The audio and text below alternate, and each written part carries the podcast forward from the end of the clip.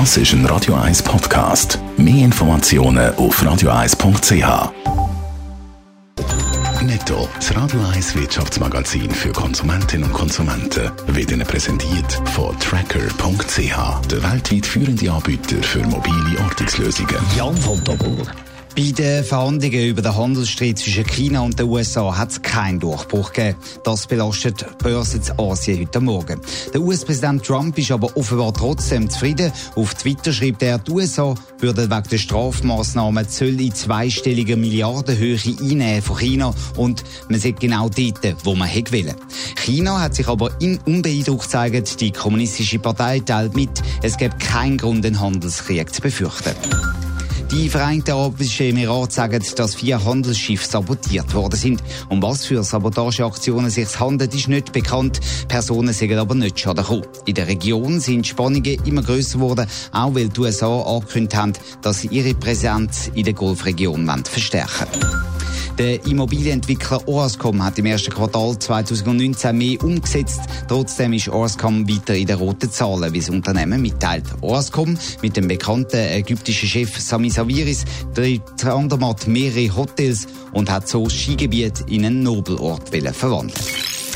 Der Streit um die 5G-Handyantennen beunruhigt die Schweizer Telekom-Konzern. Sunrise hat ja letzte Woche angekündigt, dass man klagen würde, wenn 5G-Antennen verbietet werden. Genau das haben aber mehrere hundert Demonstrierende gefordert. In Bern bei einer Kundgebung Jan von Doppel ist die Situation für Swisscom, Sunrise und Co. wirklich kritisch. Mindestens unangenehm ist die Situation auf jeden Fall. Sie haben in einer Versteigerung viel Geld gezahlt für die 5G-Lizenzen, sehr viel Geld, fast 380 Millionen Franken. Und sie wollen vorwärts machen mit dem 5G-Netz, weil sie so einen Wettbewerbsvorteil wollen erobern. Aber eben, der Widerstand aus der Bevölkerung, der wächst das gibt Unsicherheit und Unsicherheit, das ist etwas, wo die Unternehmen auf keinen Fall wollen. Hunderte von Leuten haben demonstriert gegen 5G. Einzelne Kantone, vor allem aus der Westschweiz, prüfen sogar ein Moratorium. Warum das?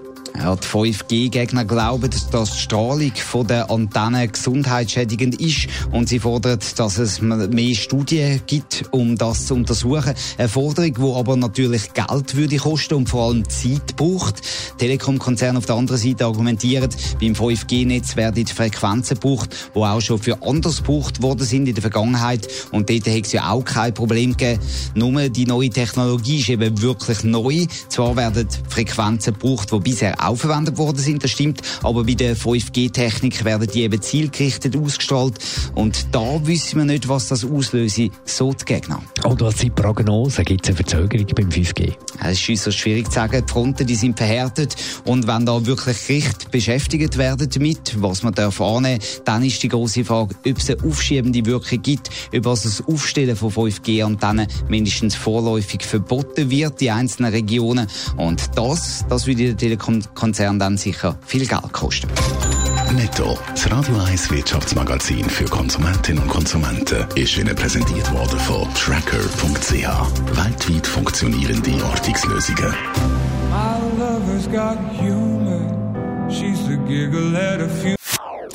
Das ist ein Radio 1 Podcast. Mehr Informationen auf radio1.ch.